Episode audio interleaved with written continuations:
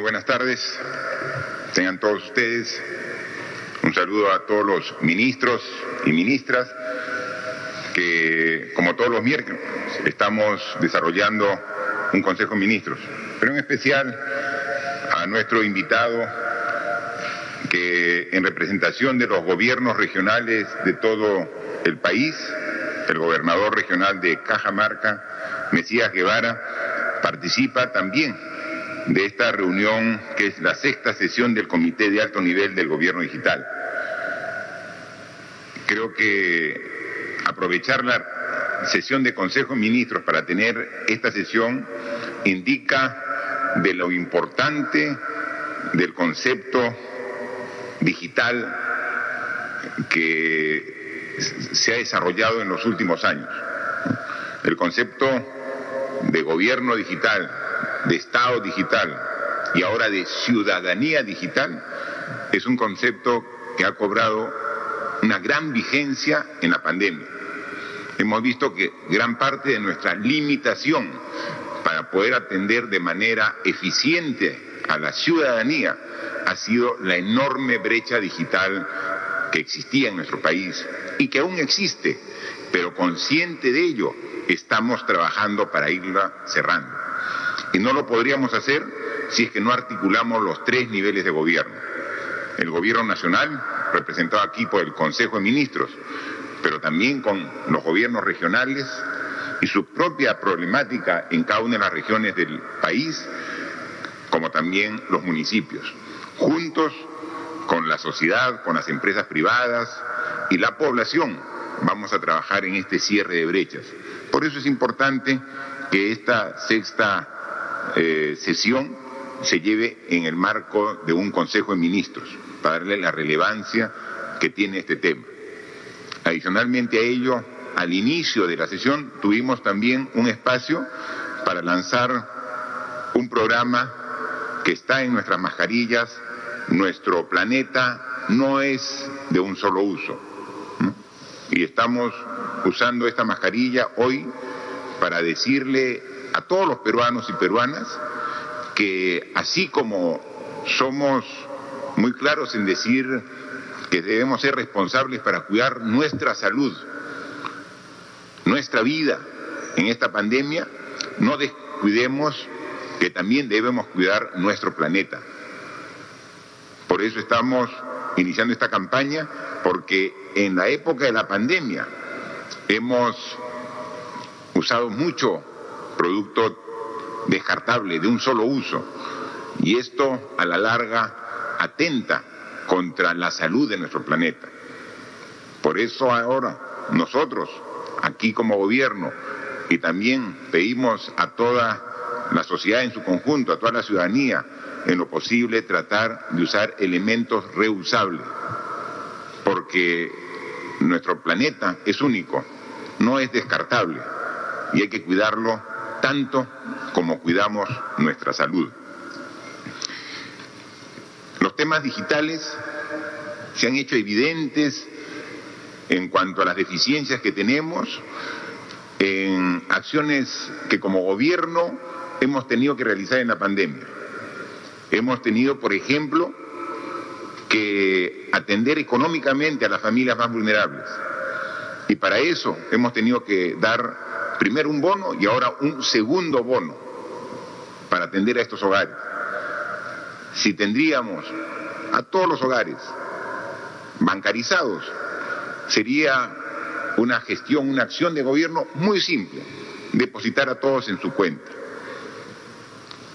No se puede porque la mayoría no tiene un sistema bancarizado de las familias peruanas para suplir las deficiencias de no poder reunirnos con los alumnos y profesores para el dictado normal de clases, tuvimos que establecer la educación remota. Y para la educación remota necesitamos un sistema digital que nos permita llegar a todos los alumnos, lo cual ahora es imposible. Estamos trabajando para corregir esa situación. En salud en educación, en economía, en el campo empresarial, vemos las limitaciones que nos genera esta enorme brecha digital. Así que estamos dando paso a paso para que no solamente establecer los mecanismos para tener un gobierno digital, sino una sociedad digital, porque hay algunas instituciones que sí han dado pasos para entrar a un mundo digital. Ustedes vean, por ejemplo, a la RENIEC, SUNAT, el Banco de la Nación, los servicios que presta Migraciones, Indecopi, E-Salud. Últimamente estuvimos con el Ministerio, con el Ministro del Interior, viendo cómo estamos dando ya certificados de antecedentes policiales de manera digital. Es decir, poco a poco las instituciones del gobierno están entrando a la era digital, pero eso no es suficiente. Tiene que llegar al ciudadano para que realmente veamos las ventajas del mundo moderno y poder involucrarnos a la cuarta revolución que hacía mención el gobernador de Cajamarca, que es precisamente la revolución digital, que son olas que vienen a lo largo del tiempo de la historia. Y si dejamos que esta ola pase, vamos a estar con mucho mayor desfase con los países, las economías que sí se subieron a esta ola. Si algo de positivo nos deja esta pandemia, es la evidencia que no debemos dejar de pasar esta oportunidad.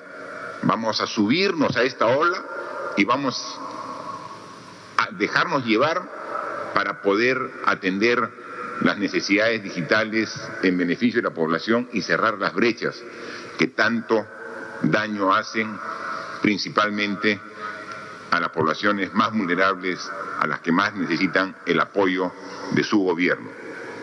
Pero como hoy estamos en una sesión de Consejo de Ministros, hemos tomado algunas medidas importantes que es necesario que comparta con la población. En esta sesión de Consejo de Ministros estamos variando algunas condiciones eh, que están establecidas en el estado de emergencia y en la situación también de la eh, emergencia sanitaria que nos encontramos para seguir combatiendo eh, COVID-19, esta pandemia, pero incorporando gradualmente algunas otras actividades que son necesarias hacer.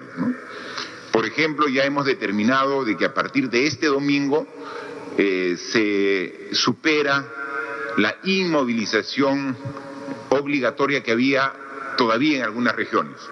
Algunas regiones del sur del país y otras del centro todavía tenían algunas provincias y algunas la región entera la disposición de la inmovilización obligatoria los domingos. A partir de este domingo se levanta y todas las regiones podrán tener la movilidad correspondiente.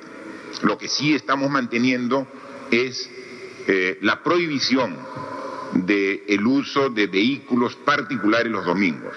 Creo que es una buena y sana medida que un día a la semana, los domingos, pueda desarrollarse cualquier tipo de actividad, comercial, recreativa, de, cualquier forma, pero que la movilidad sea sin el uso de los vehículos particulares.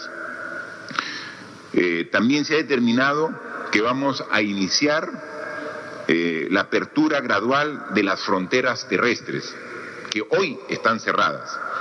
Necesitamos que a través de una coordinación estrecha que vamos a empezar desde ahora entre el gobierno con los gobiernos regionales de frontera, establecer un protocolo para comenzar a abrir gradualmente las fronteras terrestres. Pero que esto no genere riesgos de contagio. Hay algunas fronteras, como por ejemplo la frontera sur del Perú, entre Tacna y Arica, entre Santa Rosa y Chacayuta, que nos comentaban las autoridades de la región Tacna que conversamos la semana pasada aquí en Palacio de Gobierno, que requerían una apertura gradual, porque obviamente la economía de la ciudad de Tacna está afectada por ese cierre como también en otras regiones y ciudades fronterizas. Vamos a hacerlo de manera gradual y progresiva, esta apertura, en coordinación estrecha entre nosotros como gobierno, con el Ministerio de Salud y los gobiernos regionales. A partir de noviembre también se va a ampliar el radio de vuelos permitidos de carácter internacional. Ahora está autorizado vuelos internacionales que tengan una duración de hasta cuatro horas. Estamos aumentando el tiempo de vuelo permitido de hasta ocho horas en vuelos internacionales. El Ministerio de Transportes obviamente hará las coordinaciones para lograr implementar esa medida. Pero sí, vamos a ser estrictos en que los pasajeros que ingresen al Perú tienen que venir con su constancia, su prueba molecular negativa a la mano. Eh, han venido miles de pasajeros en esta eh, temporada en que se han abierto estos viajes internacionales y algunos pocos, decenas, pocos, han ingresado sin prueba molecular. No vamos a permitir ello, vamos a ser mucho más estrictos y vamos incluso a coordinar con las líneas aéreas porque si alguien llega sin su prueba molecular, inmediatamente lo pondremos en el avión de retorno a su eh, destino de origen. pueden venir, sí, vuelos hasta de ocho horas de duración, pero con la prueba molecular correspondiente que nos garantice que no va a venir con el virus a nuestro país. Otro tema que hemos comentado y se ha autorizado es que las entidades religiosas a partir del mes de noviembre podrán abrir sus recintos para recibir a fieles y a público en general, pero con un aforo, primero, para iniciar, de máximo de un tercio de su capacidad.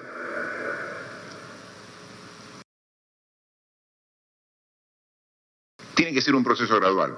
Yo estoy seguro que entienden perfectamente. Vamos en la norma que sale publicada, el decreto supremo, estará mayor detalle, pero a partir de noviembre se permitirá la apertura, abrir los recintos de las entidades religiosas para algo que están reclamando los fieles, ¿no? poder asistir hacia eh, dar también ellos, las personas que tienen fe, que cultivan la fe a través de una religión, eh, han estado reclamando esta posibilidad que es completamente justificable. La demora ha sido siempre pensando en la salud. Y va a haber en el protocolo las restricciones para que esta apertura eh, no genere eh, contagio en las personas que asistan a estos recintos de iglesias, de entidades religiosas en su conjunto. De igual forma, en este decreto supremo que estamos aprobando el día de hoy, estamos eh, trabajando y haciendo eh, una propuesta para que sea considerada, es decir, una definición para el uso de playas, para poder por etapas ir evaluando el uso gradual de las playas. Eh, estamos normando las restricciones que va a haber para Lima, Metropolitana, El Callao y Lima Provincias y estamos dejando también en responsabilidad que el resto del país, eh, siguiendo como lineamiento lo que estamos dando para Lima, eh, también los gobiernos regionales y municipios que tienen eh, playas puedan hacer el control correspondiente. Estamos, para empezar, permitiendo el uso de las playas como tal, primero dentro de la semana, de lunes a jueves, pero los fines de semana de gran aglomeración y con posible eh,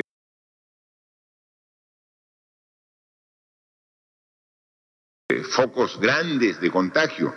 Está usándose solamente el área eh, colindante a las playas para hacer la práctica de deportes, caminata, eh, tal como se ha estado llevando en los últimos días. También, obviamente, con el IPD se está coordinando para la autorización de los deportes acuáticos.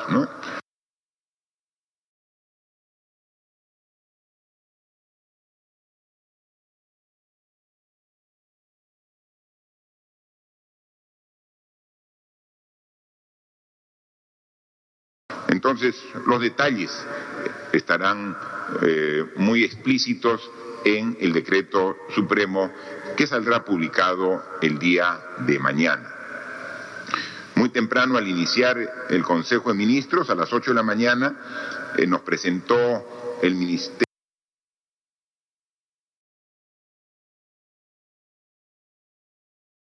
de Salud la situación de la evolución de la pandemia. Eh, eh, los resultados siguen siendo favorables en una curva de tendencia a la baja, tanto en contagios, en hospitalizados y en pacientes COVID. Y la cantidad de fallecidos que indica el SINADEF ya en muchas regiones está en el nivel que se tenía en años anteriores. Es decir, eh, se ve eh, que había una tendencia que ya está más de dos meses de manera decreciente y solamente depende de nosotros mantener esa tendencia con nuestra responsabilidad. La curva indica que el factor de contagio, el RT, ya es menor de uno en todas las regiones del Perú. Algunas un poquito pegado a uno, pero en todas las regiones es menor de uno, que era lo que siempre buscábamos. Más o menos el promedio nacional es de 0.8 según lo que nos han informado. Pero claro, mientras vemos esas cifras en las exposiciones que nos hacen eh, los profesionales de salud, también todos, como ustedes seguramente ven las noticias por televisión, como se está dando este rebrote tan duro, tan fuerte en algunos países de Europa. Cuando ellos pensaban que ya habían dominado la pandemia, estaban en niveles de contagio de cero, hospitales ya completamente desocupados. Llegó el verano a Europa, abrieron las playas indiscriminadamente, la juventud principalmente comenzó a salir masivamente a bares, discotecas, las reuniones sociales, reuniones familiares sin ningún tipo de control. Y ahora están viendo las consecuencias de un rebrote que está llegando a niveles de contagio superior a la ola inicial que tuvieron. Entonces, nosotros estamos en una curva de decrecimiento, en caída. Sabemos perfectamente, viendo las noticias de España, de Francia, de Italia, que si no queremos un rebrote de esas características, tenemos que ser responsables. Y así lo venimos haciendo. Y seguir responsable hasta que tengamos la vacuna. También hemos hablado de la vacuna, vemos que se está avanzando, las pruebas que se están haciendo actualmente en el país a través del laboratorio eh, que ha sido autorizado por el Instituto Nacional de Salud, que están llevando las pruebas con profesionales de la Universidad Cayetano Heredia, con la Universidad San Marcos, están yendo sin ningún problema. Tal es así de que este laboratorio de procedencia china, Sinopharm, había dicho que iba a hacer 6.000 pruebas. Está yendo tan bien estas pruebas de la fase 3 de la vacuna en nuestro país que el propio laboratorio chino ha incrementado a 6.000 pruebas adicionales para llegar a 12.000 pruebas, que me parece que es sumamente importante para que eh, podamos eh, eh, tener la seguridad de una vacuna que cumpla sus objetivos y que no tenga efectos secundarios. Eso se está llevando a cabo en todo, eh, con todos los voluntarios, con dos prestigiosas universidades que están llevando a cabo las fases clínicas de la fase 3 de la vacuna. Eso nos hace tener esperanzas de que a fines de año podremos tener la vacuna para que los primeros meses del próximo año ya podamos aplicarlo. Y para eso hemos dicho que tiene que ser por fases. No podemos aplicar a toda la población a la vez. Entonces, a los primeros que vamos a vacunar son a los de la primera línea, ¿no? Es al personal de salud. Por ahí tenemos que empezar. Personal de las Fuerzas Armadas y de la Policía, los bomberos, personal de serenazgo, los de limpieza, que están ahí en los municipios permanentemente cumpliendo su trabajo, y también a los miembros de mesa para que estén totalmente seguros eh, cumpliendo su labor cívica en las elecciones del 11 de abril del próximo año. Inmediatamente cumplimos con esa fase, con este sector de la población y tenemos que atender a los adultos mayores y a los eh, a los ciudadanos, que tengan algún tipo de enfermedad, a lo que se llama las personas con comorbilidad, a las poblaciones de las comunidades nativas e indígenas, al personal del Instituto Nacional Penitenciario. Y luego de ello, ya a todos los ciudadanos mayores de 18 años. La vacuna no es para menores de edad, la vacuna es para mayores de edad y entonces la tercera fase es a todos los ciudadanos mayores de 18 años. Estamos trabajando en ello. Hay que recordar que si bien hemos dado la flexibilidad para que las regiones que tenían inmovilización eh, obligatoria los días domingos ya no es, en todo el Perú no variamos el toque de queda. El toque de queda sigue y permanece vigente, tal y como está en la actualidad.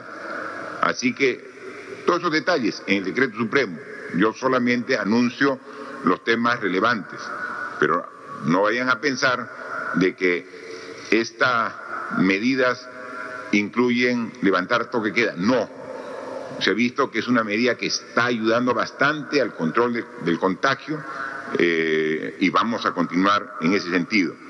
Y así como hay buenas noticias en el resultado de la tendencia decreciente de las curvas de la pandemia, mientras que estamos en bajada en estos datos de salud, en el sentido de que cada vez hay menos hospitalizados y menos fallecidos, en los datos económicos están en una curva ascendente.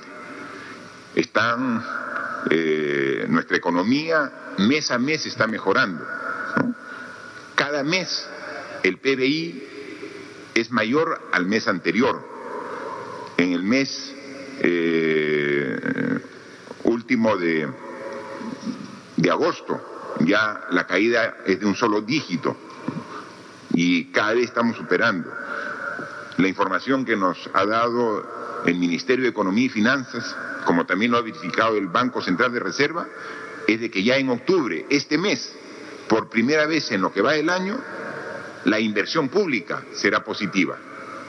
Pasamos del valle que caímos en mayo, abril, mayo, comenzamos a recuperar junio, julio, agosto, septiembre y octubre, ya vamos a estar en una etapa de inversión pública positiva.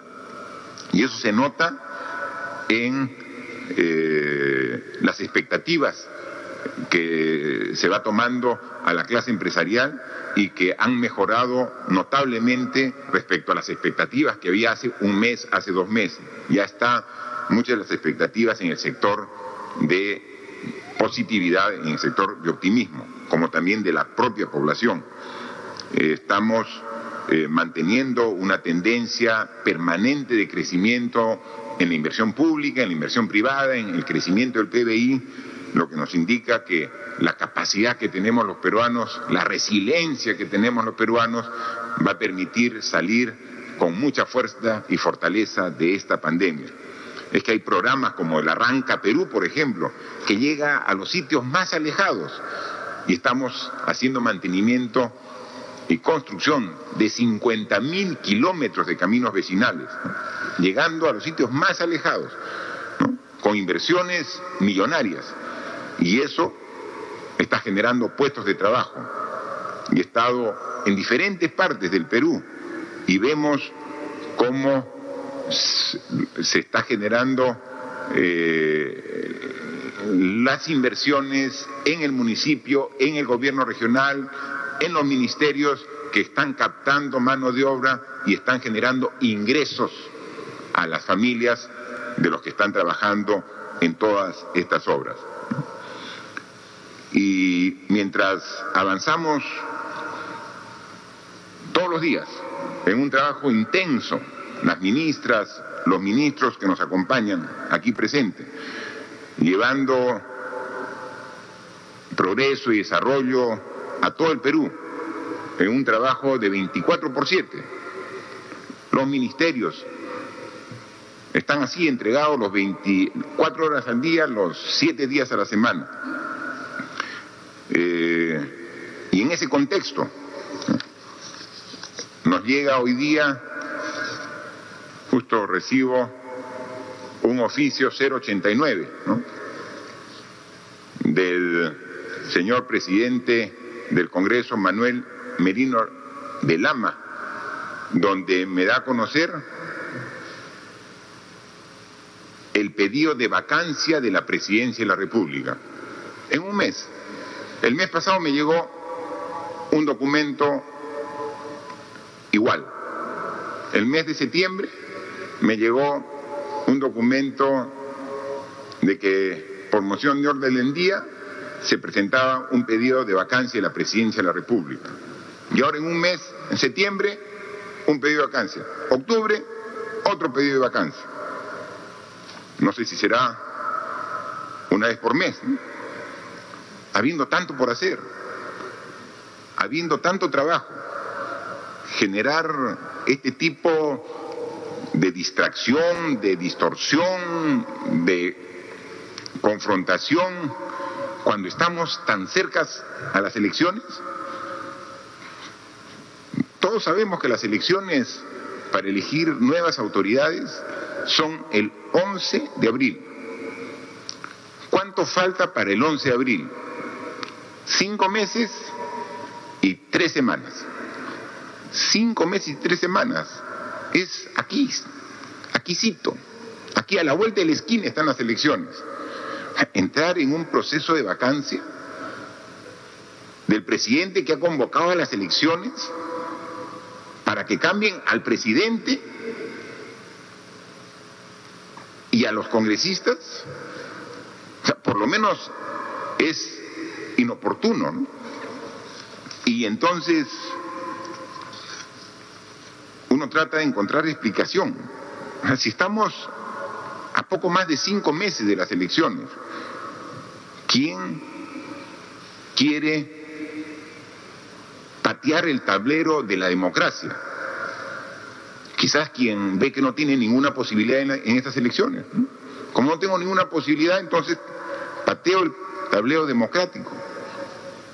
Porque la mejor forma de fortalecer la democracia es fortalecer también el sistema de elecciones y tener elecciones tal y como está dispuesto en la Constitución cada cinco años. Y en estas elecciones, que sea el pueblo el que defina quiénes van a ser las autoridades. Obviamente, como saben, nosotros no participamos en estas elecciones, no tenemos partido, pero estamos dando todas las garantías para que sean elecciones transparentes, libres. Y es el ciudadano el que va a elegir a las nuevas autoridades. Finalmente, yo estimo que al igual que hace un mes va a primar la cordura en los congresistas, en los partidos políticos que respaldan y fortalecen la democracia, cuando traten este pedido de vacancia. Que un mes nuevamente estar en esta situación cuando a través del Premier y todos los ministros hemos dicho que ponemos toda nuestra voluntad de trabajo coordinado con el Congreso de la República, ¿no? Y es así rapidito, ¿no? Me está llegando hace un momento el pedido, o sea, la comunicación, y han convocado para mañana junte portavoces para tratar el tema, ¿no? O sea, express, rapidito, ¿no? Nosotros seguimos trabajando, seguimos trabajando sin distraernos, seguimos trabajando pensando en el Perú. La semana pasada estuvimos en Cajamarca y estuvimos en Chota. Recuerdo que, estuvimos en la comunidad de Marcopampa, en el distrito de Lajas, con el gobernador.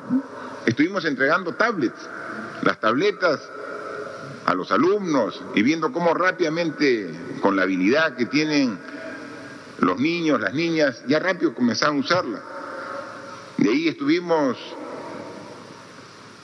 viendo cómo el gobierno regional de Cajamarca, por una iniciativa propia, está implementando la construcción de aulas de madera, con madera cultivada en Cajamarca, con tecnología propia. Estamos terminando la evaluación tanto de Minedu como de Sencico para darle la formalidad del caso y ahí va a poder cerrar la brecha de infraestructura educativa con un material propio de la zona. Y me invitó el, el gobernador no regional y estuvimos en un poblado a cuatro mil metros sobre el nivel del mar, viendo lo bien que resistía y se podían hacer ese tipo de estructuras. Entonces, hay tanto por hacer y no paramos todos los días trabajando. Ayer he estado con la ministra de Desarrollo e Inclusión Social, Patricia Donaire, viendo cómo trabajan las pías en la Amazonía, viendo cómo esta pía ha ido a través del río Napo y ha subido y ha llegado hasta un sitio tan alejado en el centro de, de esta región amazónica, ha llegado hasta un sitio que hasta el nombre lo indica, Soledad. Y ahí hemos visto cómo el PIAS, este, esta plataforma itinerante de acción social, cómo atendía a la población, no solamente de Soledad, sino de 11 comunidades que se habían acercado para ser atendidas. Ahí vimos, por ejemplo, cómo Alexis Cobos Benavides había nacido en la anterior campaña el 11 de octubre y estaba siendo atendido ahí en sus vacunas que le correspondían. Estaba una señora Carelia Sánchez, también del lugar, que estaba recibiendo la atención ginecológica con una ecografía verificando que tenía 35 semanas de gestación. Ahí, en soledad, en un sitio que queda a cinco días de navegación de Iquitos, cinco días por río de Iquitos. Y ahí estaba el Pías tomando una ecografía, viendo el estado sano que se encontraba el bebé en su vientre, pero además con telemedicina. Estaba comunicado con el Hospital Naval, donde una médica desde Lima verificaba la evolución de ese embarazo. Eso es llegar a las poblaciones desatendidas de toda la vida. Y veía la felicidad, por ejemplo, de la señora Julia Jumbo Rosero, que ahí, en la oficina del Banco de la Nación, de esta plataforma, ya estaba cobrando su segundo bono de 760. Entonces, en Cajamarca, en Loreto, en todas las regiones estamos trabajando con el segundo bono, que hoy el ministro de de Trabajo con la ministra de Desarrollo e Inclusión Social nos dice que en 10 días, porque nosotros empezamos el bono el 10, en 10 días, y hay 2.054.000 hogares que han recibido el bono, en 10 días. Estamos casi en la cuarta parte, en 10 días, ¿cómo vamos mejorando? Entonces, 2.054.000. Y estamos trabajando en diferentes sitios para dar calidad de vida a los ciudadanos. Y, nos llega el pedido, la moción de vacancia. Eh, realmente no lo entendemos, pero somos respetuosos. Somos respetuosos de la independencia de poderes, somos respetuosos de las instituciones y lo afrontaremos como siempre lo hemos hecho, con calma, con tranquilidad, pero también con mucha fortaleza afrontaremos este pedido de moción de vacancia. Pero seguiremos trabajando sin dejar un día de atender las múltiples necesidades que tenemos en el país. Lo único que sí no aceptamos es que entre los argumentos que ponen en, el, en la moción de vacancia es que esgriman que no se garantizan elecciones transparentes. Por favor, eso sí no lo aceptamos. Lo que estamos haciendo aquí es garantizar elecciones completamente transparentes, porque nosotros no participamos de las elecciones. ¿Qué mayor transparencia de ello? Y estamos dándole todas las facilidades que nos solicitan al Jurado Nacional de Elecciones, a la OMP, a la RENIEC, que son organismos autónomos para que lleven a cabo las mismas. En otros países es el gobierno el que lleva las elecciones. Acá no, el gobierno no participa, son organismos autónomos los que llevan adelante las elecciones. Y aquí sí respetamos la institucionalidad. Recientemente, la OMP y la RENIC han, han elegido a nuevos jefes a través de un procedimiento, un concurso público meritocrático, regido por la Junta Nacional de Justicia. Entonces, ¿qué mayor garantía de independencia? Nosotros vamos a garantizar elecciones absolutamente transparentes y nosotros estamos pidiendo y convocando como veedores a la Comunidad Europea, a la Organización de Estados Americanos, para que vengan y puedan garantizar, además de los propios organismos peruanos, transparencia, todas las facilidades de garantizar elecciones libres, transparentes, porque respetamos a las instituciones. Hablando de respetar las instituciones, en esta última semana se han publicado los ascensos en la Cancillería, el Ministerio de Relaciones Exteriores y en las Fuerzas Armadas ejército, fuerza aérea, marina. Se respeta absolutamente el trabajo profesional que hacen ambas instituciones. Son instituciones de respeto, son instituciones sólidas. Las Fuerzas Armadas y la Cancillería, Ministerio de Relaciones Exteriores. Nos vienen y nos presentan la propuesta que hace y nosotros no hacemos otra cosa que firmarla ninguna injerencia tipo político en las propuestas que hacen las Fuerzas Armadas.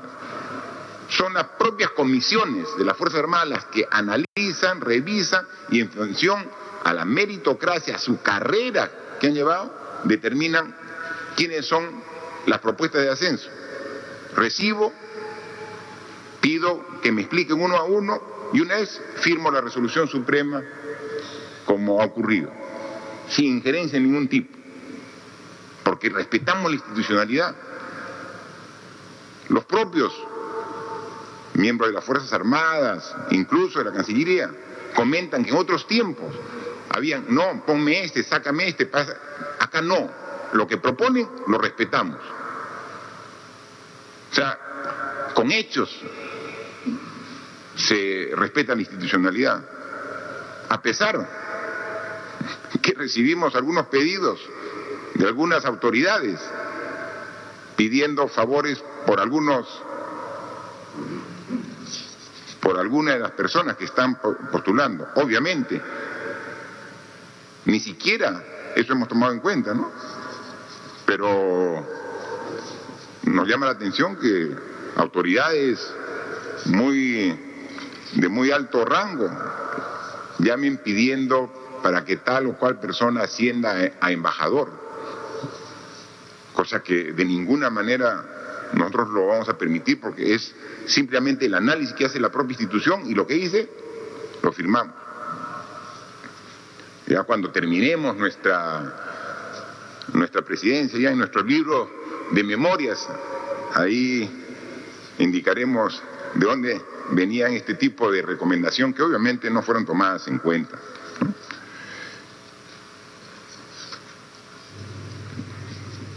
Para terminar,